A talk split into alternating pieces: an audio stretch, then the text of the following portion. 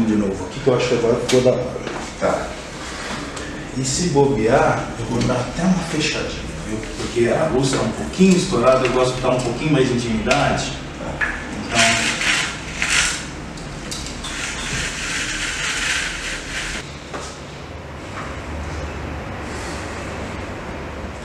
Escrever salva vidas? Salva. Nossa, mas essa certeza eu tenho. Isso eu sei.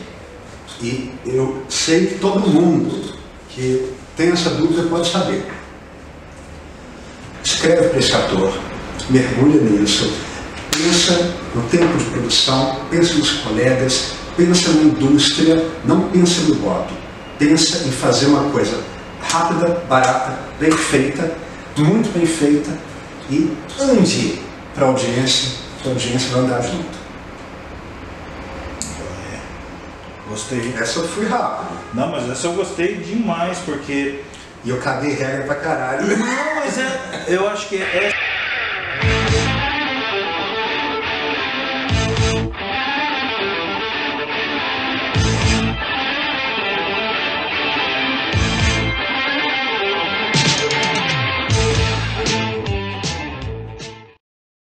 É, O que dizer para quem deseja escrever telenovela hoje em dia? Bom, eu digo que ah, em dois grandes lugares. Um, a novela não é mais a mesma. Essa novela que eu escrevi, que eu vi quando criança, quando adolescente, dos anos 90, 80, até 70, que hoje a gente vê no Viva e que a gente gosta muito, ela não está mais sendo feita. Ah, infelizmente, eu tenho que falar isso porque é um conselho para quem está começando, não vou mentir para quem está começando. Eu tenho certeza que essas novelas da era Boni, leia-se, Mário Lúcio Vaz, Daniel Filho, Borjaba, todos aposentados, não está mais sendo feito. Não há substitutos, não há autores valorizados na indústria, não há novela sem autor. Ponto. Dois, a novela continua, né? Estão dando uma audiência legal. Tem algumas novelas legais, eu gosto muito do João Manuel Carneiro, Glória Pérez é um gênio, continua fazendo novela. É, então, assim, é, existe, né, existe uma possibilidade ainda de, de que esse mercado é, continue forte, como sempre foi, apesar de que eu acho que ele vai migrar. Eu acho que as séries vão tomar horário nobre, 7, 8, 7, 9, e o horário da novela vai ficar mais para malhação. Vale a pena ver de novo malhação. Mas a novela vai continuar, e se você quer fazer novela, eu acho que, em primeiro lugar, você tem que aprender sobre teatro. Não só roteiro, mas teatro, que é outra coisa. Como você ter, como ter uma frase, como ter estilo. O que é estilo? É você falar pouco ou falar muito, ser curto ou prolixo, mas sem gordura, sem preguiça. Você ser uma pessoa realmente que sabe o que está dizendo. Se você domina o teatro, você domina isso. Eu sempre falo, tenho vídeo, porque lá fica gravado que eu tenho vídeo. Agora aqui, rec. Rec de novo. Eu tenho o áudio e eu vou uma claquete. Graças à comédia, eu tenho perfeita noção hoje que eu sou absolutamente maluco. Eu sou absolutamente insuportável. Eu conto, numericamente, conto para os outros as minhas idiosincrasias. Eu sou cheio de rituais, eu sou cheio de manias. E quanto mais eu sei, quanto mais eu tenho noção, mais eu as amo e mais eu me amo. A comédia faz a gente se amar. E eu sempre gostei muito de mulher, no sentido eh, de história, sabe? de alma feminina. Acho que como eu fui criado pela mãe, pela avó, pela prima, eu acho que eu entendo, eu vejo o mundo muito mais pela ótica da mulher com seus problemas do que pela ótica do homem com seus problemas. Eu acho que o homem tem problemas, mas o homem não lida com esses problemas de uma maneira inteligente e sensível e consciente. Ele vai empurrando. A mulher reflete, prure e olha para cima e olha para baixo. Ok, tem o vídeo.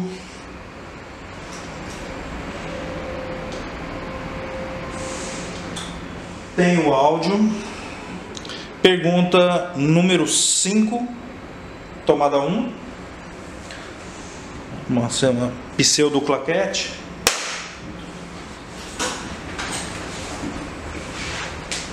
Eu sou uma pessoa que sofreu de ansiedade, síndrome de pânico, etc. Minha adolescência inteira. Minha adolescência inteira, uh, minha infância um pouco, era uma coisa mais lúdica, mas eu tinha crises. E na minha adolescência o bicho pegou. Fiquei de cama, parei de estudar. Graças a Deus eu era autodidata, então eu estudava muito melhor, porque eu lia muito.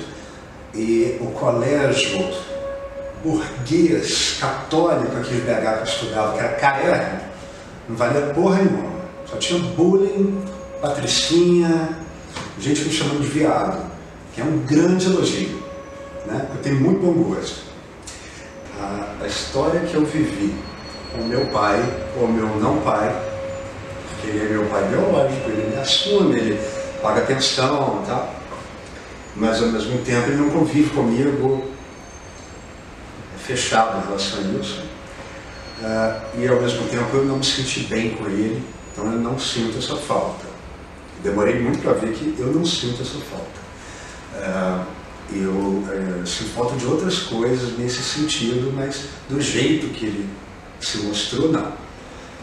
Uh, essa dor de rejeição, abandono, falta, eu acho que é uma história que poderia render de outras formas por exemplo, um homem que, uh, como eu, com 37 anos agora, quer ter um filho, uh, inclusive adotado, eu gostaria muito, para dar a esse filho uma criação que ele mesmo não teve. Eu acho que é uma história, uh, eu acho que é a minha história. Ou, enfim, dar a uma mulher o amor que ele não teve, etc, etc. Mas eu acho que em termos de eu com meu pai está tranquilo e não é uma história glamourosa. Sabe? É uma história bem prática. Novela não é só roteiro. Não é apenas roteiro de cinema ou texto de teatro. Novela é indústria. Então, é, esteja ciente de como funciona a indústria. Quem são os diretores? O que é um produtor de novela? Por que ele é necessário? Como é prosseguida com atores? Como é que é esse esquema? Porque numa novela você tem uma coisa chamada roteiro. Roteiro não é script, roteiro é o seguinte, a, no estúdio tal você vai gravar com os atores tal no dia tal, nos diretores outros vão estar nas externas A, B, C, nas ruas tal. E você tem que distribuir as cenas para essa equação e vice-versa. O produtor ele tem que fazer esse roteiro de acordo com o que você entrega para ele. E essas duas hastes têm que colaborar muito bem. E você tem que lidar com o ator. É muito difícil. Isso tem a ver com escalação. Você tem que escalar muito bem. Ou seja, você tem que falar muito bem com o diretor, que vai escalar também. Você tem que ter uh, esse senso arguto Uh, e você tem que falar com o ator, você tem que conhecer a alma do ator. Não basta, ah, escala aí uma loura, escala aí um negro, escala aí um japonês. Uh, você tem que saber esse cara gosta do que, esse cara fala de que jeito ele é gago, ele fala devagar, fala rápido, etc. Uh, e o que, que ele pensa? O que, que ele pensa? Ele é de esquerda, ele é de direita? É bom saber. Eu tenho quase certeza porque não houve um plano. Eu vou ser escritor, não teve nada disso, eu queria ser diretor. E fazendo teatro, conhecendo os autores e frequentando os estúdios e conhecendo mais autores. Né? é, eu acabei me profissionalizando roteirista, mas eu acho que o dia que eu tive um insight, ah, posso escrever, eu quero escrever, eu me identifico com isso, uh, foi lendo a peça de Tid, Pólvora e Poesia. Uh, eu era amigo dele, eu era amigo da Glória Pérez, eu era amigo do Silvio de Abreu, ainda não conhecia o Lombardi, eu ia conhecer. Então eu tinha esses amigos, que eram autores. Mas o Tid era um autor de teatro. Então ele estava escrevendo essa peça em 2001 e ele falou, olha, minha peça é nova, vou mandar, você lê, você fala o que você acha. Eu li assim, de meia-noite às duas da manhã. Duas da manhã, eu estava chorando. Que coisa maravilhosa, e isso, isso sou eu. Que é o barco bêbado, né? até hoje é o poema da minha vida. Aquela loucura, aquela, aquela aspereza, aquele rancor, aquele amor, aquela paixão, e ao mesmo tempo aquela desolação, tudo aquilo de uma maneira assim, muito prolixa, ao mesmo tempo muito técnica, sem cultura, com muita poesia, né? um texto não é gratuito, é um roteiro muito poético, não só porque tem poesia, mas porque a visão do Tio sobre tudo é muito poética, e ele é um cara muito antropofágico. O Tid, uma vez me falou assim, eu sou igual ao Walt Whitman, Walt Whitman. eu tenho um baú de referências. E eu sou Sebastião, eu sou sebastianista. Eu sou aquele cara assim, ah, criança eu ouvi não sei o que do Caetano Veloso, não sei o que do Lobão, não sei o que do Elton John, não sei o que do John Lennon. E fui armazenando. Eu vi não sei qual filme, não sei qual filme, armazenei. Novela. Juntei, juntei, juntei. Quando eu fui fazer teatro, e foi um pouco antes de entrar em contato com essa peça Tid, eu estava com esse arsenal, assim, querendo botar para fora. As histórias, no plural, que eu gostaria de escrever são, não quero parecer assim muito, muito, ah meu Deus, é muito Domingos Oliveira, muito, ah, muito Allen, muito assim, né? não quero ser pretencioso nesse sentido mas uh, eu acho que as, melhores histórias minhas são as minhas histórias com as minhas mulheres. As mulheres que eu já namorei, casei, amei, uh, porque todas elas uh, foram muito fulgurosas, muito amplexas, muito exóticas. O que mudou para mim na verdade, mudou em 2011. Foi quando eu fui para São Paulo, montei essa produtora, blá blá blá, e montei um grande sonho meu, que era a minha série. Quando eu comecei na Globo, comecei a fazer novela, eu já queria fazer a minha produtora, a minha série, porque eu já tinha essas pretensões de direção, etc. Juntar as duas coisas. E eu consegui fazer isso. Eu tive muito êxito, muita sorte. E muito sucesso. Eu fiz um piloto de uma série, chegou a ser gravado. Eu era produtor executivo, o criador, o showrunner. A gente tinha um diretor, me respeitava. Então eu estava no set, eu escalei. Trabalhei com atores excelentes, Silvia Pfeiffer, eh, Luciano Quiroli, Rafael Lusso, eh, Mariana Boccaccio, Juliana Calderon, etc, etc, etc escalei todo mundo, trabalhei com o Miguel Rodrigues, que trabalhou com o Wolf Leone, fez a fotografia, todo mundo trabalhando de graça. Então eu estava realizando meu sonho, eu estava editando, estava montando, pela primeira vez na vida, e estava vendo que eu sabia editar, não só era capaz, como estava editando bem, botando trilha sonora, era uma paixão minha, cada música na minha cara, estava negociando já no canal. Quando minha mãe morre, e eu volto para BH temporariamente, só até vender a série. Em primeiro lugar, naquela época, a turma do EC, que estava no elenco, é muito amiga do Tid, ela própria me falou, olha, isso me lembra a biografia que eu escrevi do Tid. A gente escreveu no capítulo que a mãe dele morre. minha mãe morreu, ponto. Página branco. Infelizmente, a editora não respeitou, diagramou de uma forma que fica ponto, parágrafo seguinte. Mas a ideia dele é página em branco. Minha mãe morreu, eu tive que ficar em branco por um tempo, vazio. Eu perdi o meu mundo, o meu universo. Mais uma vez eu me reencontro com o Tid na poesia da vida, se é que a gente pode chamar de poesia.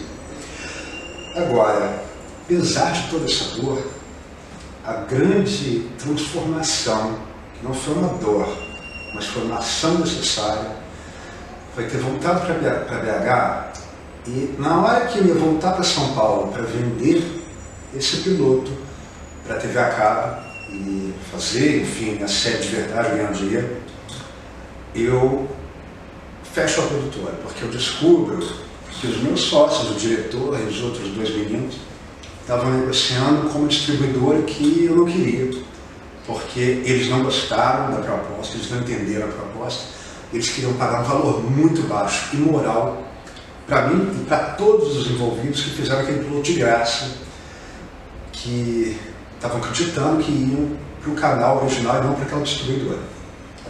Então uh, eu tive que passar por cima da amizade que eu tinha com esse pessoal, principalmente com o diretor, que era meu irmão, e eu tive que criar coragem. Eu era um cara que não conseguia dizer não. Eu tinha que falar, não, estou embargando a mim mesmo. Eu usei essa frase meio brigueira. Não vai ter piloto. Estou fechando, não autorizo, etc. Então eu perdi a chance de ir para o mercado da TV independente, da TV a cabo. Com isso eu fiquei fora do ar literalmente, como eu falei antes, fora do ar ah, espiritualmente.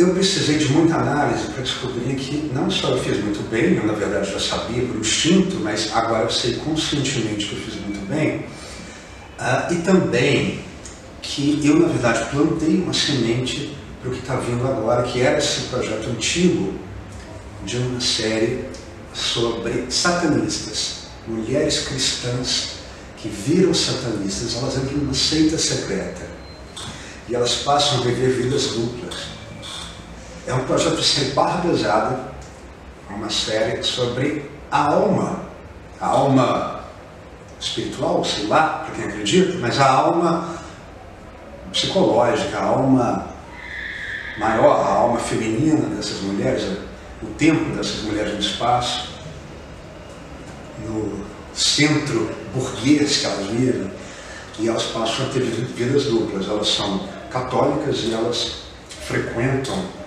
orgias e não sei o quê. E a série, evidentemente, entra no terreno policial e vira um thriller. É uma puta série, mas eu estava morrendo de medo. Aí que eu quero chegar. Eu fiz uma novela na Globo, novela das sete, todo mundo lembra, todo mundo gosta, blá blá. Era muito inseguro. Logo depois fiz uma série, se a novela foi minha graduação, essa série foi após a graduação. Eu aprendi a fazer argumento com Lombardi, eu criei plot, a gente bateu recorde de Bob, foi Guerra e Paz, tinha um plot muito difícil, e depois de um mês em uma banheiro de nervoso, eu consegui criar um plot que o Lombardi ficou satisfeito e, enfim, uh, tive essa experiência como autor de série. Mas depois de tudo isso eu já era inseguro. Uh, me sentia muito inseguro como líder daquela equipe de São Paulo. Hoje eu não tenho mais essa insegurança, eu perdi Ano passado, voltando para São Paulo, tive uma bateria de reuniões com executivos, todos eles falaram, termine esse projeto, atenção, estou terminando, que a gente compra, porque isso vai ser sucesso mundial. Uh, não sei se vai, óbvio, as pessoas falam às vezes por carinho, mas pelo menos eu ouvi isso. Era uma coisa que eu esperava ouvir, mas eu achava no fundo que eu não ia ouvir, era insegurança. Eu perdi isso na medida que depois de tudo que eu podia perder e perdi, eu recomecei e recomecei mais leve. Eu estava comentando hoje com a minha barbeira, estou com umas, os cabelos brancos aqui, eu nunca tive cabelo branco, estou com cabelo branco na barba. Mas eu nunca me senti tão jovem. Eu era um, quando eu escrevi novela e falei que eu fiquei estressado, eu era um velho. Tudo eu ficava irritado. Eu morava em um condomínio de frente para o mar, não gostava de praia, não gostava da piscina. Sabe? Hoje eu gosto das pequenas coisas, eu gosto de acordar de manhã e olhar para a rua, tomar café e sentir o gostinho do melhor pó de café escuro, não sei o quê.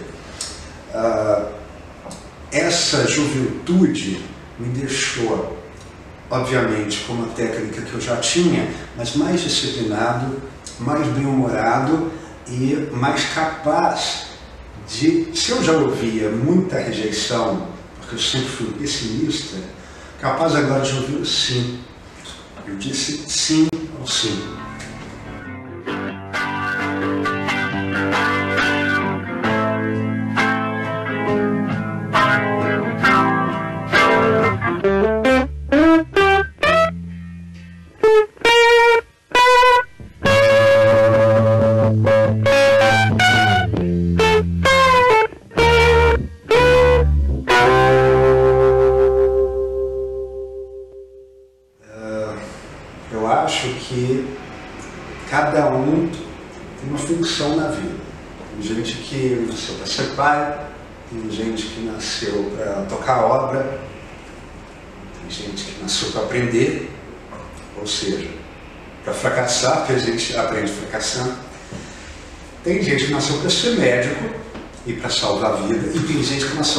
Artista e para salvar a vida.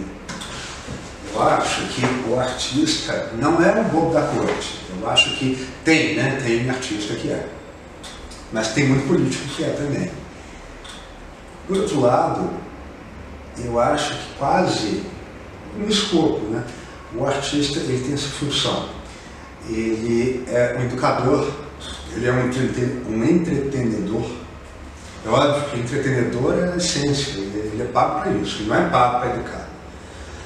Mas ah, no espírito ele é um educador e ele é um transformador. Eu não acho que o artista seja político, ah, eu acho ridículo o artista woke, o artista.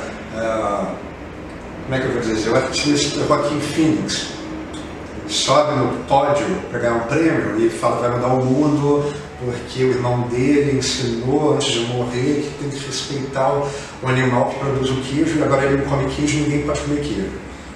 Sabe? É... Menos, menos. Por favor. Agora, eu acho o seguinte, o artista muda vidas. É... Em primeiro lugar, porque a função do artista, não a função dele numa empresa, como eu já falei, entreter, mas a função dele na vida é encontrar uma pessoa ou um grupo de pessoas, tanto faz, e por isso que é importante ter frase, falar com essa pessoa, olha, o meu trabalho é esse, eu sei isso da vida ou eu acho isso da vida. E essa pessoa vai melhorar. É, mas eu lia muito e eu fui muito tocado pela literatura, pela comédia, uh, pela música. Eu precisei disso. Precisei do cinema e no fundo, no fundo, isso me levou até a ter uma profissão, porque o que me levou a virar roteirista, ser contratado, foi o talento que as pessoas viram no dia que eu me correspondia com autores da Globo, por exemplo, que ficavam, pô, você sabe pra caralho. Isso foi de autodidatismo vendo, consumindo produtos e me divertindo. Não foi um curso que eu fiz. Eu aprendi isso deles mesmos. E eu acho que a função é essa. Eu acho que uh, hoje em dia você, ainda mais hoje, que está na era do conteúdo e tem tanta merda, tem tanto conteúdo fraco, tem tanta desinformação, tem tanta maldade. Você precisa ter um lugar de confiança em que você não, esse cara aqui vai falar o que eu preciso ouvir. Sabe? Esse cara aqui é engraçado. Esse cara aqui me mostra que o mundo é melhor. Por exemplo, uh, eu gosto muito do politicamente incorreto. Quando eu acho que as coisas estão uma merda, que o mundo está acabando, eu gosto muito de stand-up. Eu vou atrás de um vídeo qualquer, adoro YouTube, eu saio pesquisando, do Ricky Gervais, do Norm MacDonald, do Bill Burr, do Dave Chappelle. E eles estão falando atrocidades que a gente sorri delas. Porque a gente vê o seguinte, ah, o mundo é ruim pra caralho, mas é engraçado pra caralho, e por isso que é bom. Ah, então, assim, é aquela coisa que eu ouvi de um comediante outro dia. Ah, é igual festa, sabe? Você quer ir embora, quer, ainda mais para quem é meio tímido. Né? Muita gente que você não conhece, puxando assunto, e uma música que não, necessariamente não é a sua, sei lá, não é legal. Mas fica, vai ter bolo. O artista é o que lembra, fica, vai ter bolo. Ele é o confeiteiro que sabe falar. Deixa eu não sei o que ele toma não, viu? Não, a gente foi jantar dez e meia da noite, a gente já tinha tomado vinho, aquela coisa de sono e tal, e ele falando, que tem esse livro, tem aquele outro livro, ah, eu tenho outro livro. O Lombardi, ele, ele. Aí tinha um cachorro dele. É. Mas para um pouquinho o cachorro, vai, para a gravação. Mora o cachorro para lá. O que, que é aquilo? O cachorro ficou rodando em cima. É, não, tinha um cachorrinho dele lá. Não, tem um negócio, o cachorro ficou rodando em cima. Ah, para fazer cocô. Ah, tá. Deixa eu ver aqui. Ah, parei. O Lombardi foi meio que através da Glória Pérez, que eu conheci numa lista de discussão sobre novelas. Naquela época não tinha rede social, mas tinha listas de e-mails. As pessoas trocavam e-mails em tudo. Lembro. E nessa lista, nós participávamos, eu e a Glória, e eu fiquei amigo da Glória, que ela me puxou para um papo, eu tinha um codinome, e ela falou, pô, o pessoal tá fazendo um bullying, hoje eu seria cancelado, né? Porque você é muito opinativo. Eu acho que você tem que tirar o codinome e manda todo mundo a merda, suas opiniões são ótimas, então a gente ficou amigo. O Vitinho era um dos poucos amigos que eu tinha também, mas ele era, acho que, mais quieto e tal, e ele não entrava nessas polêmicas, não. Só que um dia ele mandou um e-mail privado também, falando, olha, eu, tô, eu gosto muito de você, mas eu vou sair da lista e tal, estou até pensando em suicídio. É, eu falei, poxa, mas não, não sai da lista, não sai, assim, é a minha vida, vamos conversar. Ele falou comigo que teve uma baixa. Falei, por quê? Ele falou, eu estou muito deprimido, eu trabalho no McDonald's, é uma vida de merda, um salário de merda, um trabalho de merda. E eu quero ser escritor e tal, quero escrever novela, mas eu não sei como e eu, eu fico vendo que não tem espaço. É, naquela época também nem sonhava escrever novela, mas eu falei, olha, é, eu estou fazendo teatro e eu estou fazendo teatro para fazer novela, porque eu já pesquisei o melhor caminho Uhum. é começar pelo teatro. Então, primeiro a gente ficou amigo e tal, porque eu falei, olha, eu, eu já tive todas as doenças psiquiátricas possíveis, né? Porque eu sou muito ansioso e minha família toda é, né? E eu não tive pai. Então, assim, a gente está tá na mesma. O mundo não está acabado. Tem, tem salvação. Aí eu acho que ele ficou mais aliviado, eu mandei umas músicas para ele, disse, ah, eu vou ouvir isso aqui e tal, vamos trocar umas ideias. Mas aí depois eu falei, olha, eh, eu vou te mandar umas peças e aí você lê e tal, porque isso mexeu muito com a minha cabeça e eu acho que a gente aprende muito. Eh, não que a gente aprenda mais, mas eu acho que a gente aprende mais o básico eh, em teatro, pelo menos o básico, porque né, o grosso está lá. A novela é apenas um, não apenas, mas enfim, um fruto, um filho. Né? E o teatro é realmente uma coisa né, plena, O é, teatro forte, né? Aquela coisa. autoral. É, e, é- e ela é. Muitas vezes chega a ser caricato. Porque você tem que, passar uma ideia, aquela coisa Tudo- tem que ser exagerado, tem que ser. Exato, não tem sutileza. Não tem sutileza. isso. Por isso talvez é muito bom, porque eu odeio qualquer tipo de sutileza, a não ser que seja uma coisa natural. Mas quando você quer ser sutil, aquela coisa assim, ah, fala mais baixinho, sabe, dá uma gemidinha, não grita. Eu acho que tem, você tem que fazer. No, no cinema a gente já entra naquela coisa que até escutei a Fernanda Torres falar uma vez, né? que ela foi filmar com o Anthony Hopkins. E aí ela falou assim que ela tava com ele e ela toda. E lá em cima, no, no Peru, em cima de uma pirâmide lá, não sei o quê, ele virou pra ela uma hora e fez assim.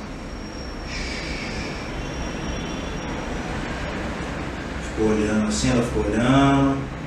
Aí ele falou assim, em inglês, né? I can you imagine they pay us to be here? Tipo, você, você já imaginou que eles pagam a gente pra estar aqui? Tipo, você tava curtindo a gente, né? E aí depois na atuação dele, sabe, Anthony Hopkins, né? Não. É aquela coisa. Mas aí também é negócio. hum, hum, No teatro, como é que faz? Como é que o cara vai isso lá atrás? Então no cinema você tem um puto no microfone, uma câmera colada na dele, né? É, por exemplo, Apocalipse Now. A, a mais famosa, né? The Horror. The Horror, né? Do, do Marlon Brando, né? É assim, é quase sussurrado. É. E muito perto, né? É. Então, mas eu tenho certeza que essa emoção ela vem do, do, do teatro. Aí ele pega, comprime isso, dá uma. Não, o que eu quero dizer é É. que você tem que fazer com paixão. É, o, nem no cinema você pode apenas olhar para a janela e falar 10 segundos. Hoje o dia está bonito.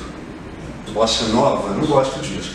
Ao mesmo tempo eu não gostei, por exemplo, a última peça que eu vi do Galpão, fui lá, uma mulher berrando assim, ó céus, ó vida, 30 vezes, para depois falar, menino, traz o queijo, que queijo, mãe?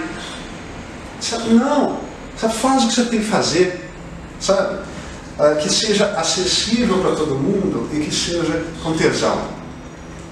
Mas aí voltando ao Vitinho, ah, ele começou a escrever para o teatro.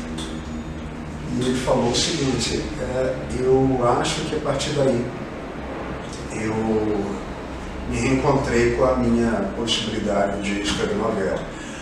Porque ele virou conhecedor de teatro, muito mais que eu. né?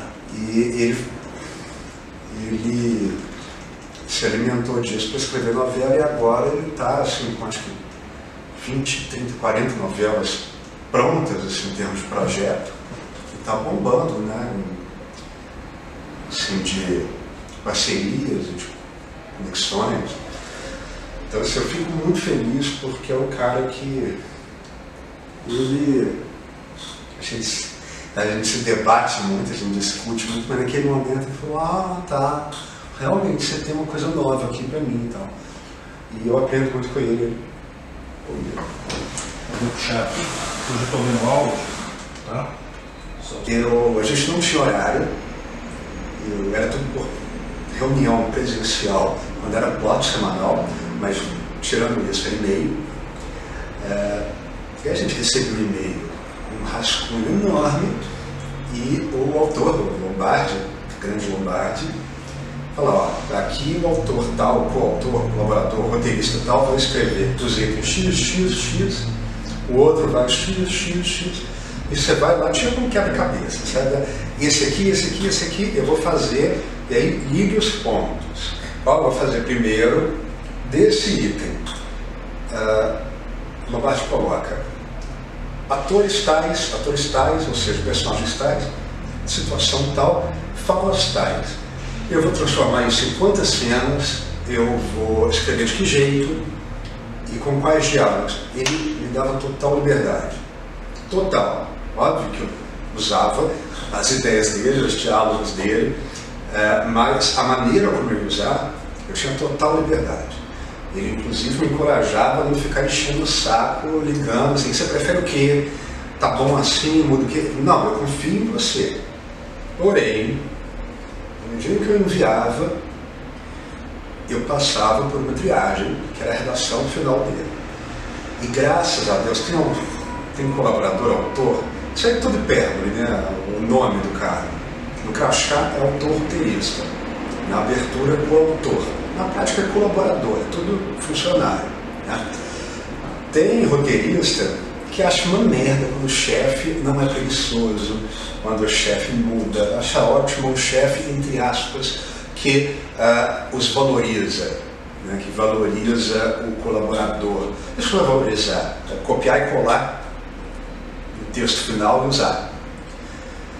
E aí o cara fica muito assim, olha, a minha cena foi ao ar intacta, não sei o que, ok, foi ao ar intacta, mas seu chefe é preguiçoso. Né? Ah, tende a ser assim, né? No caso do Lombardi é o exato contrário. Ele não é preguiçoso, ele é um workaholic, ele é um apaixonado, é por isso que eu acho que a gente se deu tão bem. Então, ah, ele recebe o texto meu ou do colaborador, do colaborador X ou Y e ele reescreve. Não é que ele copia, cola e edita e muda isso aquilo. Ele reescreve, ele imprime e ele escreve de novo. Do jeito dele, usando o que ele gostou e tal, isso aqui, mas do jeito dele. Quando você, como eu, é inexperiente total e começa nessa roda viva, você começa a achar que o cara te odeia. Porque o que você escreve não vai pro ar. Com o tempo você fica, não, peraí, que eu escrevi, do jeito que eu escrevi, não foi ar. Mas o cara usou uma ideia minha, que ele inclusive reconheceu tal, e agradeceu. E é uma ideia que foi usada de uma maneira que uh, deu uma cor para a novela. Então, se o cara fosse um, um, um, cara de disputar território, de olhar, ah, isso aqui é meu, isso aqui é do fulano, ele não usaria. Então, o Lombardi é extremamente generoso. Sabe? Já teve pote assim que eu falei, ó, vamos colocar aqui uns Hare Krishna. Ah, gostei e tal, colocou um Hare Krishna tal, no meio de uma novela da Sérgio. E eu não sei porque eu acho Hare Krishna engraçado. Apareceu uns Hare Krishna. Agora, eu não tenho nenhum problema em dizer que as cenas que eu escrevia, os meus diálogos não iam pro ar. Ok? Não ia do meu jeito. É, e eu sou muito feliz por isso. Primeiro porque os diálogos deles são os melhores e as cenas ficavam muito melhor. E ele foi muito generoso também em explicar para mim isso. Ele podia até, ó, você está ganhando, cala a boca. Mas ele explicou que ele tem esse método. Onde eu quero chegar? No início foi difícil. Eu levei um choque. será que é só comigo? Depois eu vi que não. Mas eu fiquei, será que é só comigo? Eu esperava que eu realmente tivesse, assim, o meu estilo reconhecido. Aquela viadagem. Então eu entrei num choque, eu comecei a ficar mal-humorado, comecei a ficar deprê. E fazer novela muito estressante. E como eu estava falando no início, os e-mails chegando, os e-mails chegando todo dia. Rascunho tal, Tião, faz isso, Tião, faz aquilo. Num determinado momento, eu comecei a perder o prazer. O que aconteceu logo depois? A novela perdeu frente como toda novela do Lombardi, tem muita ação. E, e, ele é um cara que se arrisca muito, ele é muito perfeccionista. Então ele não vai fazendo rápido para deixar, deixar pronto, em estoque. Sabe? Ele vai refazendo do jeito que a novela está no ar mesmo. Tudo é assim, tudo na base da paixão. E a novela perdendo frente, chegou um momento em que eu escrevia e esse timing entre eu mandar o roteiro para ele e ele uh, reescrever o meu roteiro e eu ficar nesse vácuo, esse timing foi diminuindo entre o que ia para o ar. Então, uh, ele mandava um rascunho três dias antes de ir para o ar, eu mandava o meu roteiro dois dias e meio, dois dias depois ele mandava o roteiro final. Com o tempo, um dia depois, até menos, eu acho, em algumas cenas, isso varia de cena a cena, no mesmo dia, o que eu estava escrevendo está vindo para o ar. Vamos deixar assim. E eu, ah, não quero nem ver. Teve um dia que eu estava na rua. Pô, o táxi está no trânsito e tal. Sete horas, a novela vai começar. Foda-se. Sabe o que eu estou escrevendo não vai ao ar mesmo. Só que um desses dias eu estava mal, eu tinha acabado de escrever uma cena que era uma festa envolvendo Fernanda Lima, não sei o quê casal Lance e Maria. E eu estava deprimido, nesse processo de desgaste, de estresse. Quando a cena foi ao ar, porque é óbvio, eu estava deprimido e desgastado, mas eu continuava fazendo com muito tesão. E ao fazer com, muita tesão, com muito tesão, eu aprendi com o Lombardi a rubricar muito. Tanto eu quanto Lombardi e os que são da nossa escola, nós rubricamos muito. E eu rubriquei imaginando a festa. Não estava decupado. Eu imaginei a festa vai ter um clima. Assim, eu nem sou um cara de festa, mas eu queria uma festa bonita, fosse assim, fosse assado. E, para variar, a cena foi ao ar do jeito do Lombardi. Mas o jeito que eu imaginei a festa foi ao ar. O jeito, assim, não sei se o Lombardi usou o jeito que eu descrevi a festa, ou se foi uma coincidência, nós dois pensamos do mesmo jeito, eu sei que houve uma química ali. O jeito que eu descrevi a festa foi ao ar. E estava a festa que eu imaginei pronta, editada, iluminada, com música, aquela música linda da Maria Bethânia, e eu comecei a chorar. Eu falei, cara, as coisas valem a pena, porque eu estou aqui numa máquina, numa indústria, vários profissionais envolvidos, isso aqui, blá blá. Ah, e eu acabei de pensar hoje de tarde, numa festa, uma festa maravilhosa, de gala, uma modelo internacional, que é o papel do Fernanda Lima, ela também é, mas era. É, excelente atriz, fez muito bem. E uma cena linda, bem atuada, bem representada, bem dirigida e do jeito que eu imaginei. Cara, isso é maravilhoso. E aí eu lembro que foi mais ou menos no capítulo 50, eu estava no chão, porque a minha cama quebrou numa parte hotel, não deu tempo para consertar, porque novela, tal, aquela coisa. Eu estava na cama no chão vendo na TV, uma TVzinha, e eu fui invadido por uma sensação de paz tremenda. Aquela sensação, realmente tudo vale a pena, a alma não é pequena. Relaxa, as coisas vão dar certo, porque eu não estava entendendo o papel de um coautor numa novela. Se eu era um redator, que eu acho que é um termo muito vulgar, ou se eu era um resolvedor, é, um solucionador de pepinos, porque eu realmente era muito bom nisso, de solucionar plots, de equacionar ação, uh, enfim, onde o personagem vai estar e como vai ser, como vai acontecer mas eu sentia falta dessa coisa do diálogo, da marca. E eu vi que a minha marca, sem o autor precisar copiar o colaborador, a minha marca estava lá. Eu estava sendo ouvido, eu tinha uma voz. Então, uh, eu acho uh, um exagero quando alguém pergunta assim, ah, você escreveu aquela novela, Pela Jaca? Não, eu não escrevi. Uh, eu acho um exagero quando eu vejo no crédito, o autor, mas eu também não acho que foi uh, uma experiência uh, menor, muito pelo contrário, eu acho que foi maior. Eu acho que fazia parte daquilo. Desde a sinopse, eu estava do lado, eu participei, eu ajudei e eu fui ouvido. Então, essa experiência pessoal, de camaradagem, de profissionalismo e de subordinação a um chefe que é centralizador, que é muito ah, enfim, muito. Ele tem uma marca muito grande, né? E ninguém pode querer dobrar isso, muito pelo contrário. Mas ao mesmo tempo eu senti que eu estava fazendo arte, eu senti que eu estava trabalhando para o bem, que eu não estava uh, me gastando, me, uh, me desgastando. E, uh, sintetizando, ainda no meio dessa crise, um belo dia eu mandei um e-mail para o Lombardi. Eu falei, olha, eu estou muito cansado, eu queria saber se realmente é, se realmente o trabalho está sendo bom. Porque eu não estou tendo retorno, não tem retorno, não tem tempo para ter retorno numa novela.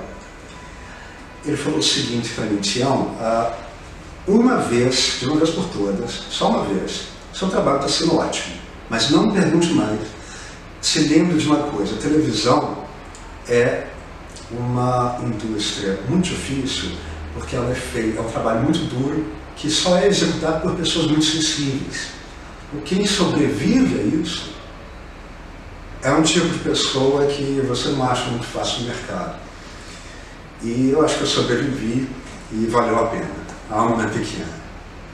Então eu acho que escrever para televisão é muito mais gostoso do que escrever para cinema ou mesmo para teatro que são coisas que eu quero fazer a vida toda e quero voltar a fazer o quanto antes. Mas eu acho que escrever para TV e novela, que eu nem sei assim, se dá para fazer novela hoje em dia, porque o mercado mudou muito. Mas eu acho que é uma aventura que eu adorei ter feito e eu acho que quem fez tem muita sorte e todo mundo devia tentar fazer um dia. É uma aventura, é um salto no desconhecido e você tem essa sensação de comprovação de que nesse moinho, se a sua arte passar, você é um artista. É um artista industrial. Ó, oh, falei pra caralho. Coitado do Vitinho editar gostei. isso. Corta, corta, Gostei, gostei. Não, eu gostei. É. Porque tem, tem emoção aí. Então corta.